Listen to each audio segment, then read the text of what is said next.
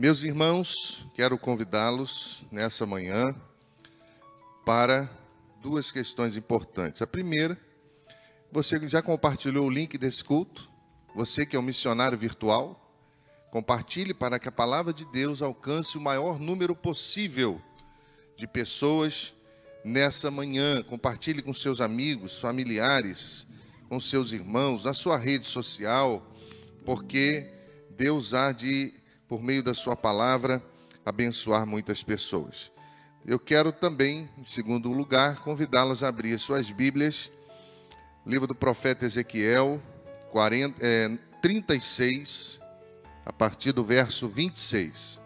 É, diz assim a palavra de Deus, se você está com a sua Bíblia aí, acessando a sua Bíblia, ou abrindo a sua Bíblia, diz assim a palavra do nosso Deus Senhor do nosso Deus.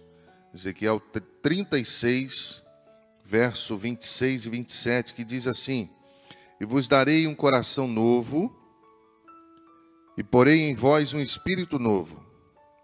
Tirarei de vós o coração de pedra, e vos darei um coração de carne. Porei em vós o meu espírito, e farei que andeis nos meus estatutos, e guardeis os meus juízos e os observeis. Queridos, pensar sobre alegria, pensar na vida da igreja, é conhecer de fato que a alegria do Senhor é nossa força. Ela é a força da igreja, ela é a força da família, ela é a força que move o ser humano. Uma pessoa alegre, um coração alegre, aformoseia o rosto, mas uma pessoa amargurada também tem o seu semblante transformado. E uma igreja feliz, o segredo dessa igreja, edificada na alegria do Senhor, está no coração. Não tem como permanecer feliz se o coração está tomado pela inquietude da vida, se o coração está tomado pelas aflições desse mundo, seu coração está tomado pela mágoa e pelo rancor. E é a inclinação do coração que determina a caminhada da igreja. É a inclinação do coração que determina a caminhada da família. É a inclinação do coração que determina tudo na nossa vida. O povo que a Bíblia está falando, ele vai se corromper. Você conhece a história. E a, e a corrupção desse povo foi inclinar o coração à idolatria do templo. Eles se afastaram do que Deus havia determinado, por isso Deus vai fazer uma reforma, ele vai tirar o espírito do templo, como ele havia dito a Salomão, e ele vai colocar no coração do homem. Você sabe a história. Eles estão no deserto, estão construindo o templo, e na inauguração Salomão vai orar. E Deus diz: a partir de hoje estarão atentos os meus olhos, os meus ouvidos à oração que se fizer aqui. Por isso que o templo era sagrado para o judeu, porque para eles Deus habitava ali. E eles migravam do mundo todo e até hoje migram para Jerusalém, para as festas judaicas, porque eles entendiam que Deus estava ali. Só que durante a caminhada, Deus percebeu que eles passaram a idolatrar o templo. Eles passaram a amar mais o prédio do que o próprio Deus. Eles passaram a idolatrar aquilo que foi construído e eles colocaram Deus em segundo plano. E se você for ler Ezequiel no capítulo 10, é o momento na história que Deus tira o espírito do templo, que havia dito a Salomão que estaria ali, e Deus passa a colocar no coração do homem, para que o homem também amasse a Deus e passasse a se amar. E aí, meus irmãos, a história vai discorrer sobre isso. Hebreus capítulo 8, versículo 10, vai reafirmar isso quando diz: Porque este é o concerto que depois daqueles dias farei com a casa de Israel, diz o Senhor. Porei as minhas leis no seu entendimento e em seu coração as escreverei. Eu lhes serei por Deus e eles me serão por povo. A Bíblia vai direcionando a vida da igreja, a Bíblia vai direcionando o que Deus espera da igreja, a Bíblia vai direcionando o que Deus espera de cada um de nós. Você que conhece a história, em 592 a.C., Nabucodonosor invade Judá e vai levar o rei Joaquim e seus líderes para o cativeiro, cativeiro babilônico. E Ezequias estava entre eles. E é de lá, do cativeiro, que Ezequias vai profetizar a destruição de Jerusalém e do templo. Aparece na história Esdras, que 78 anos depois de, Eze, de Ezequias profetizar, Esdras aparece no, na narrativa bíblica uh, um tempo depois uh, da primeira turma que volta do cativeiro, liberada por Zorobabel, e eles vão encontrar uma nação destruída. Eles vão encontrar, de fato, o cumprimento da profecia de Ezequias. Eles vão encontrar os muros derrubados. Eles vão encontrar o templo destruído. Eles vão encontrar uma destruição iminente e ainda mais, eles vão encontrar um povo com o coração dilacerado. Se você for ler o livro de Esdras, você sabe que nos primeiros escritos, Esdras e Neemias eram o mesmo livro. Depois houve uma separação. Mas se você for é, ler o livro de Esdras, você vai ver que ele não vai falar sobre destruição. Ezequias profetiza destruição. Agora Esdras parece que passa por cima da destruição e ele vai falar sobre restauração. Ele foca em Jerusalém e ele vai aparecer em Jerusalém 16 anos antes de Neemias. Nós conhecemos muito a história de Neemias. Neemias reconstrói os muros e falamos muito sobre isso. E isso é muito conhecido pela igreja, mas o que pouca gente sabe é que a primeira reforma feita por Esdras para que o povo voltasse à Bíblia, para que o povo reestabelecesse a comunhão com Deus, foi primordial para que os muros físicos fossem reconstruídos. E qual é o segredo disso tudo, meus irmãos? O segredo está no coração. Deuteronômio capítulo 8, verso 2 vai dizer que Deus humilha e prova o povo no deserto durante 40 anos para ver o que estava no coração. Ezequiel, ele vai ilustrar que a responsabilidade humana e a graça soberana de Deus, elas coexistem pois o homem não pode por si mesmo obter um novo coração. E aí no capítulo 36 ele vai apontar ainda que a ação do Espírito de Deus no coração do homem mudaria o seu modo de andar, mudaria o seu modo de viver e faria com que a restauração de Israel fosse possível. Por quê? Porque agora eles passariam a dar ouvidos a Deus. A teologia vai construindo essa maneira de Deus ser e a maneira que o povo de Deus deve andar. Olhando para isso, para que essa alegria continuasse sendo sinal da presença de Deus no meio do povo, o texto vai dizer algumas coisas e nós precisamos observá-las. Em primeiro lugar, o texto vai falar da restauração e o enredo desse texto vai falar da restauração do coração. Se você conhece a Bíblia, você conhece 1 Reis, capítulo 18, versículo 30. Então disse Elias ao povo: Chegai-vos a mim. E todo o povo se chegou a ele, e ele reparou o altar do Senhor que estava em ruínas. O coração do povo estava inclinado novamente à idolatria. Você sabe que ah, existiam muitos outros altares abandonados porque o povo havia abandonado a Deus. Mas a Bíblia foca em um altar e vai dizer que esse altar ele estava quebrado, ele estava inapropriado para o uso para o qual foi estabelecido por Deus, para que o sacrifício fosse agradável a Deus. E Elias está no Monte Carmelo, está ali aproximadamente com 850 profetas, e eles estão ali em uma batalha tremenda, mas antes de iniciar a batalha, a Bíblia diz que ele vai trabalhar o coração do povo, porque o coração do povo estava voltado à idolatria. Altares abandonados, quebrados.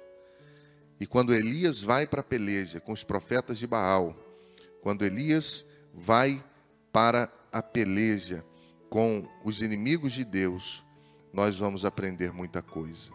Em primeiro lugar, que nessa restauração, ninguém vence batalha alguma na sua vida se o seu coração estiver quebrado, se o altar estiver quebrado. Tem muita gente, às vezes, dentro da igreja, chorando, clamando, e aparentemente nada acontece, porque eles estão querendo fingir que tudo está bem, eles estão querendo fingir que não existe necessidade nenhuma, nutrem, é, nutrem ódio no coração, fruto de desentendimentos, ou até mesmo por uma situação que foi mal resolvida e que foi sendo alimentada pelo tempo e vai tomando uma proporção absurda. E aquele lugar de manifestação do Senhor, que deveria ser um lugar santo, agora é um lugar destruído que precisa ser restaurado. Além disso, nessa ação de Elias, restaurar o altar é colocar as coisas no seu devido lugar. 1 Reis, capítulo 18, verso 30 e 33, você conhece o texto, ele pega 12 pedras, algumas pequenas, algumas grandes, e ele vai arrumando de acordo com a necessidade. Uma igreja feliz é uma igreja organizada. Uma igreja feliz é uma igreja onde as coisas caminham cada uma no seu lugar. Uma igreja feliz é uma igreja que tem direcionamento. E, meus irmãos, pensar na alegria do Senhor em corações quebrados, pensar na alegria do Senhor sem que o coração esteja organizado, é perder tempo. Pensar na alegria da família sem que o coração esteja organizado, é perder tempo. Mas para restaurar o altar, a Bíblia está mostrando na ação de Elias que é preciso ter muita coragem porque Elias vai enfrentar 400 profetas, 450 profetas de Baal e 400 profetas de Aserá. Meu irmão, parece algo muito simples, mas ele está num lugar se sentindo sozinho, porque na cabeça dele ele era o único que tinha permanecido fiel ao Senhor, não sabia ainda dos outros que haviam sido guardados e protegidos, e ele está diante de um povo que estava ali com sangue nos dentes para comer a sua carne porque para eles ele era um herege, e agora ele confronta esse povo, é a única coisa que ele tinha era a certeza que o Deus dele era um Deus vivo. Era a certeza que o Deus dele ouviria a sua oração, porque ele estava fazendo o que era certo. Era a certeza que o Deus dele estava contemplando aquela situação. E na restauração de Deus, do coração do povo, ele vai tratar algumas coisas. A primeira delas é a coragem. Uma igreja precisa ser corajosa. Uma família precisa ser corajosa. Uma liderança precisa ter coragem. Porque coragem é virtude. Deus precisa de homens e mulheres de coragem. Deus precisa, irmãos, e Deus usa os corajosos. Deuteronômio capítulo 31, verso 6. Sede fortes e corajosos não temais, nem vos atemorizeis diante deles, porque o Senhor vosso Deus é quem vai contigo. Não vos deixará, nem vos desamparará. Na Bíblia hebraica, esse termo não deixará e não desamparará é a ideia de um tanque de guerra que vai na frente abrindo caminho, que vai tirando os empecilhos, que não abandona na hora da batalha, e é a ideia também de um Deus que não muda havendo ele falado, vai acontecer, porque ele é Deus e ele governa tudo. Precisamos de coragem. Isaías capítulo 40, verso 29 e 31, ele dá força ao cansado, aumenta as forças de quem não tem nenhum vigor. Os jovens se cansarão, se fatigarão, os mancebos cairão, mas os que esperam no Senhor renovarão as suas forças. Subirão com asas como águia, correrão e não se cansarão, andarão e não se fatigarão. Salmo 27, verso 1: O Senhor é a minha luz, a minha salvação, a quem temerei? O Senhor é a força da minha vida, de quem me recearei? Nessa reparação toda, da alegria que passa pelo coração, Deus vai restaurar o povo e ele vai restaurar a coragem do povo. Mas também ele vai restaurar a honra. 1 Reis capítulo 18, verso 37 e 38. Responde-me, Senhor, responde-me, para que este povo saiba que tu és Senhor, Deus, e que a ti fizeste retroceder o coração deles. Então caiu fogo do céu e consumiu o holocausto e a lenha, as pedras, a terra, e ainda lambeu a água que estava no rego. Sabe o que, que nós vemos hoje? As pessoas atribuindo poder aos homens. As pessoas dizendo: esse é poderoso, essa é poderosa. Mas a oração de Elias não foi Deus, manda fogo do céu, receba o holocausto como oferta, para que o meu nome seja exaltado. A oração de Elias não foi Deus, manda fogo do céu, receba a oferta para que eu seja adorado.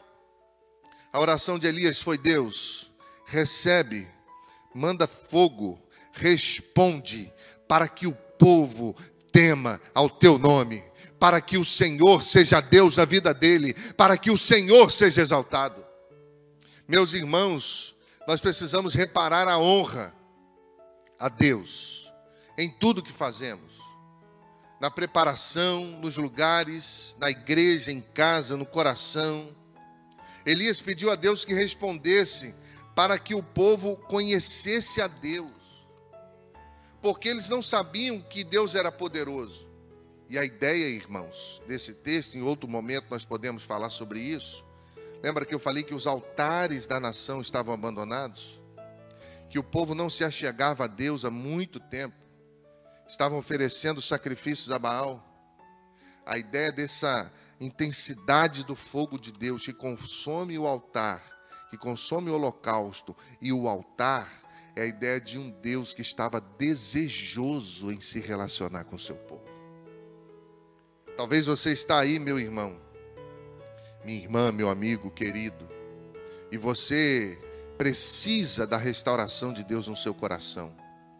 Você precisa abrir o seu coração, despir a sua vida, como você tira uma roupa diante de Deus e dizer: Deus, por favor, eu tenho mágoa, eu tenho rancor, eu tenho questões que impedem o teu agir, eu não tenho visto a tua mão, eu tenho adorado a deuses estranhos com um coração tomado pelo rancor e pelo ódio. Ele está restaurando a coragem desse povo, ele está restaurando a honra a Deus. Salmo 56, perdão, Salmo 75, versos 6 e 7. Porque nem do Oriente, nem do Ocidente, nem do deserto vem a exaltação, mas Deus é o que julga, a um abate e a outro exalta. Provérbios capítulo 8, verso 18. Riquezas e honras estão contigo, sim, riquezas duráveis e justiça. Isaías 61, verso 7. Em lugar da vossa vergonha, vos darei dupla honra, em lugar da afronta exultareis da vossa parte, por isso na sua terra possuirão dobro e terão perpétua alegria. Elias está, meus irmãos, caminhando nessa certeza de que o coração precisava ser restaurado. E restaurar o coração é colocar coisas nos seus devidos lugares. Existem coisas fora do lugar na sua vida? Em segundo lugar, o que o texto está dizendo, e nesse enredo todo bíblico nós aprendemos, é que nós precisamos, meus irmãos, nos ocupar daquilo que é importante para a vida cristã. Nós perdemos muito tempo, irmãos, gastando energia onde não devemos. Perdemos muito tempo discutindo com pessoas que não merecem a nossa atenção. Perdemos muito tempo aplicando o nosso coração a coisas que não acrescentarão nada na nossa vida. Falando ao jovem pastor Timóteo, 1 Timóteo 4,15, Paulo disse: Medita nestas coisas, ocupa-te delas, para que o teu progresso seja manifesto a todos. Uma igreja que tem alegria, que tem o coração transformado, é uma igreja que se ocupa com coisas importantes. Lembra-se de Neemias? Sambalat e Tobias chamando ele para uma conversa para que a obra parasse. Ele disse: Eu não posso ir, porque eu tenho algo mais importante para fazer. Meus irmãos, Paulo está dizendo a ele: medita nessas coisas, e meditar é medir o que Deus está dizendo. Paulo está orientando esse jovem pastor a não perder tempo, a definir claramente o rumo da sua vida, para que o teu aproveitamento, diz o texto, seja manifesto. A palavra manifesto aqui no original significa brilhante.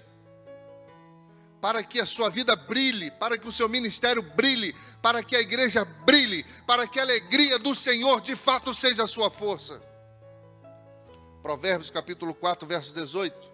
Entretanto, a vereda do justo é como a luz da aurora que vai brilhando mais e mais até ser dia perfeito, até alcançar a plena iluminação do dia. Porque, meus irmãos, quem perde o padrão de Deus é ofuscado pelos problemas da vida, é ofuscado pela desordem, é ofuscado pelo pecado. Ninguém, meus irmãos, poderia saber mais de Bíblia do que ele. Ninguém poderia ser mais exemplo na palavra do que ele. É isso que o apóstolo Paulo está dizendo. Seja exemplo. Ninguém poderia. Na igreja, nós temos muitas pessoas muito bem formadas. Todas sabem muitas coisas. Alguns são da área da química, da física. Outros são da comunicação, outros são de outras áreas, e eu não posso saber mais do que elas, porque se prepararam para isso, como elas também não podem saber mais de Bíblia do que eu porque eu me preparei para isso.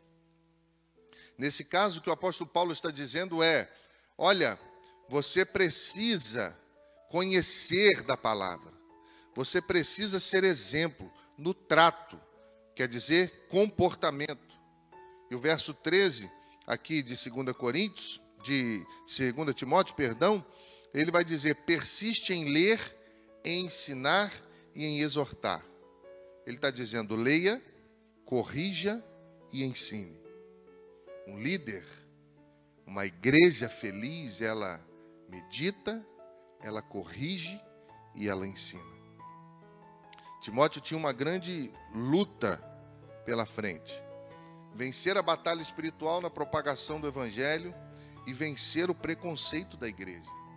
Porque era uma igreja judaizante. E ele não era judeu de berço tanto que permitiu circuncidar para ser aceito pela igreja. Tinha pouca idade, aproximadamente 30 e poucos anos, e um adulto para o judeu tinha 50 anos.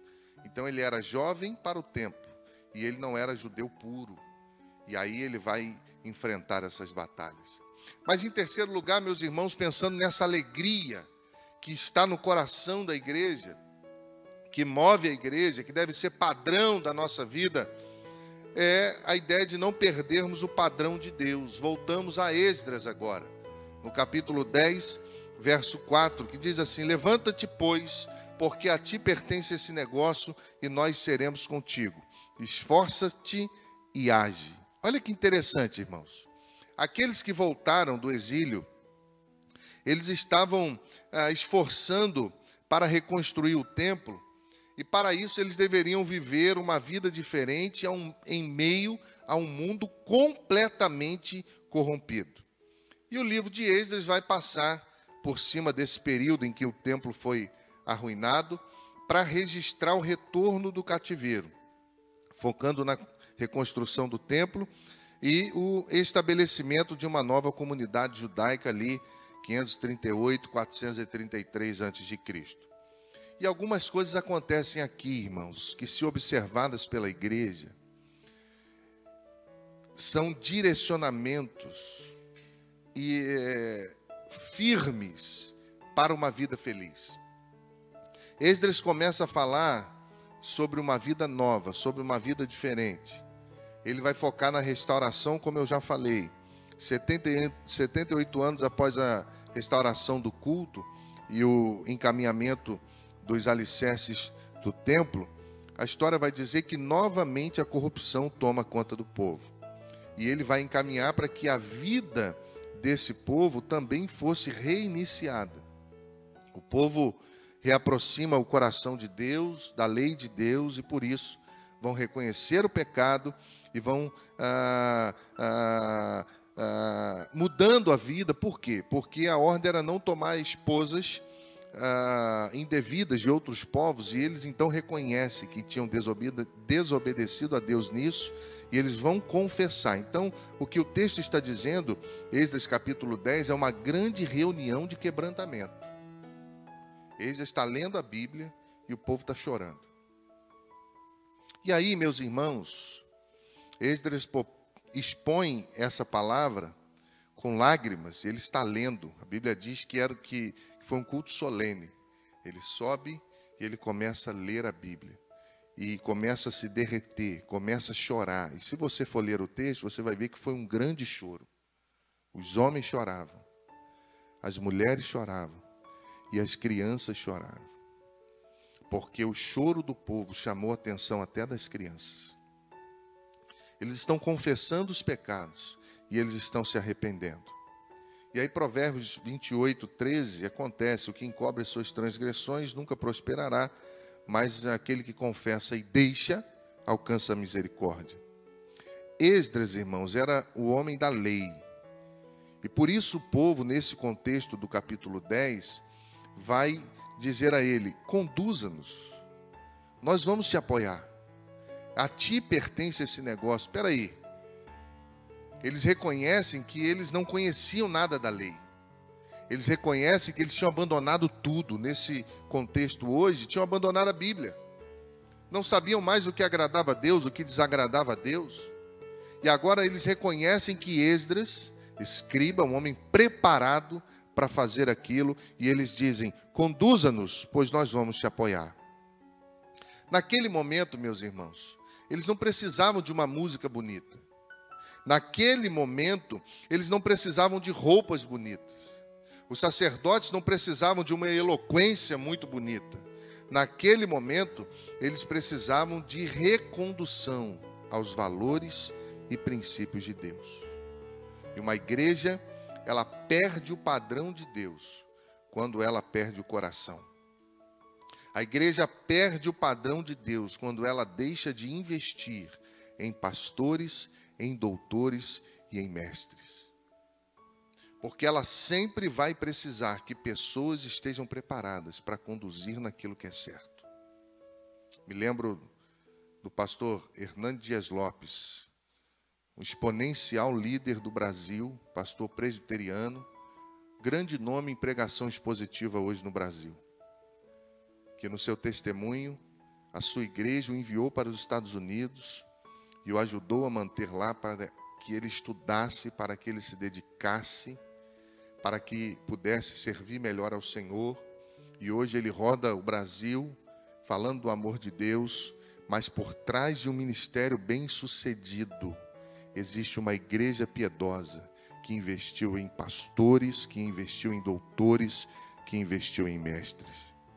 O povo sempre vai precisar, meus irmãos, de alguém que saiba o caminho. O povo sempre vai, vai precisar de alguém que reconhece o erro. O povo vai reconhecer o seu pecado, mas não vai saber o que fazer.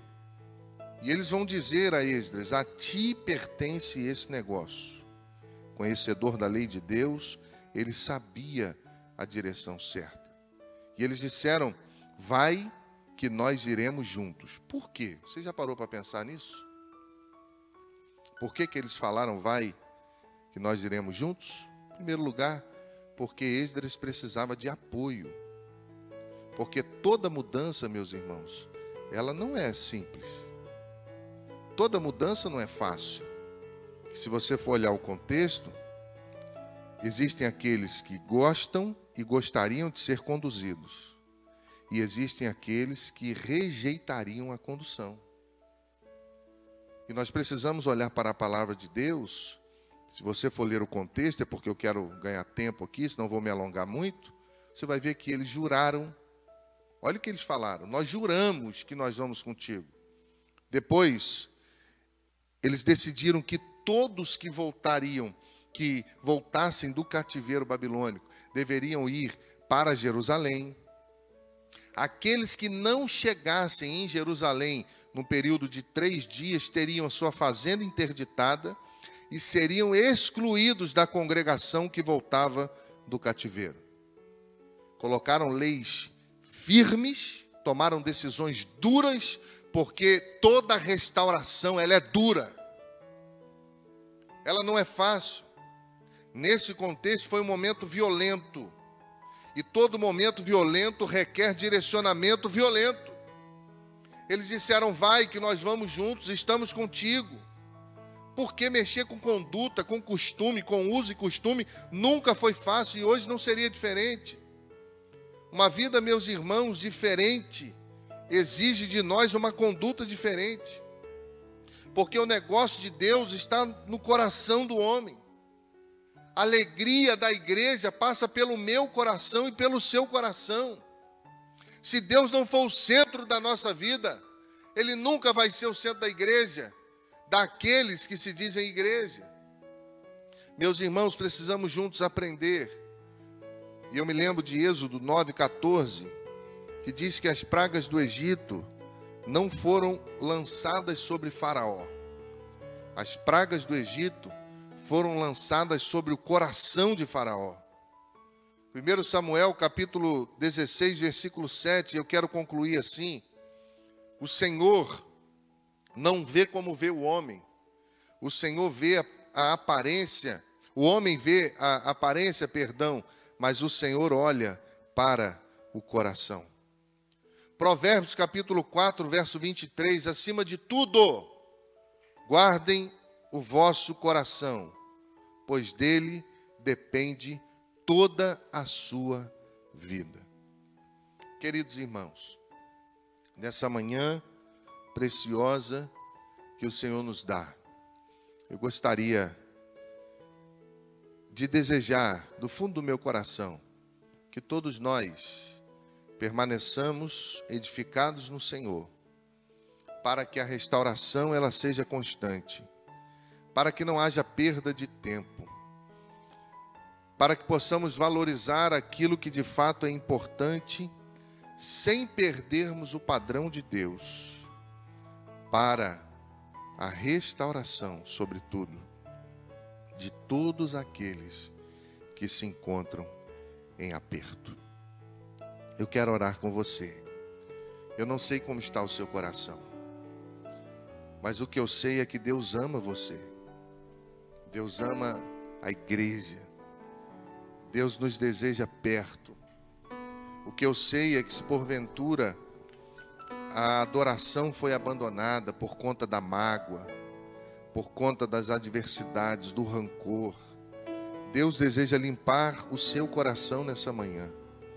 Deus deseja tratar o nosso coração, para que por isso a alegria do Senhor de fato seja a nossa força. Você que cultua conosco nesse momento, você que está aí talvez chorando, prostrado, porque Deus está falando ao seu coração, Ele ama você. Não desista, não desista da vida. Não desista, querido, do que Deus tem para a sua vida. O altar está quebrado. Aquilo mais precioso, o altar de Deus no seu coração quebrou.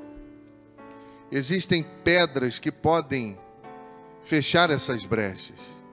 Existem questões que podem curar, para que Deus possa de fato ter prioridade no seu coração e você compreender quando Deus está falando, quando Deus não está falando.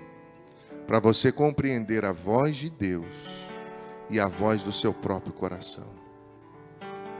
Deus ama você. Que permaneçamos assim, meus irmãos, olhando para a lei de Deus, guardando do nosso coração, sendo um celeiro de formação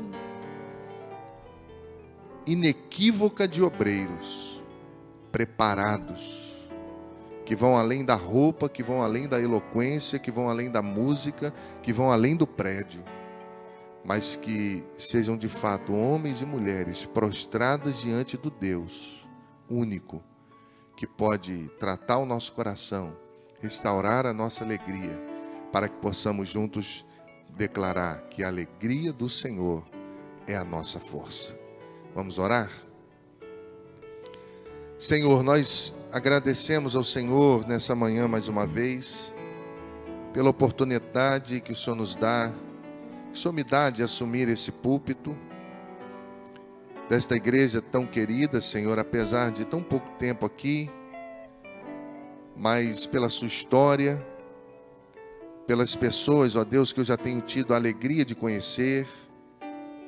Obrigado, Senhor, pelo privilégio de ser pastor da primeira igreja batista em Rio Bonito, de te servir aqui junto com os nossos irmãos. Vê se há em nós, ó Deus, algum caminho mau Ajuda-nos nas nossas necessidades, nas nossas faltas. Ó Deus, porque nós queremos fazer a tua vontade e queremos, juntos com os nossos irmãos, proclamar o Evangelho de Jesus Cristo, que liberta, que cura, que transforma. Obrigado por todo o ministério desta igreja, pessoas preparadas. Obrigado pela visão desta igreja de amar o reino de Deus sobre tudo. E obrigado pela tua palavra, doce como mel, que transforma-nos de dentro para fora e que nos faz, ó Deus, viver de acordo com a tua vontade. Eu quero, ó Deus, te pedir que o Senhor alcance os queridos que estão nesse momento pedindo ao Senhor que trate os seus corações que o Senhor alcance, Senhor, aqueles que estão entregando o coração ao Senhor. Que o Senhor alcance aqueles que estão decididos, desejosos de retornar à comunhão da igreja, à comunhão com o Senhor. Que o Senhor faça uma obra tremenda no nosso meio, a começar no meu coração e no coração dos meus irmãos. É a nossa oração no nome de Jesus. Amém.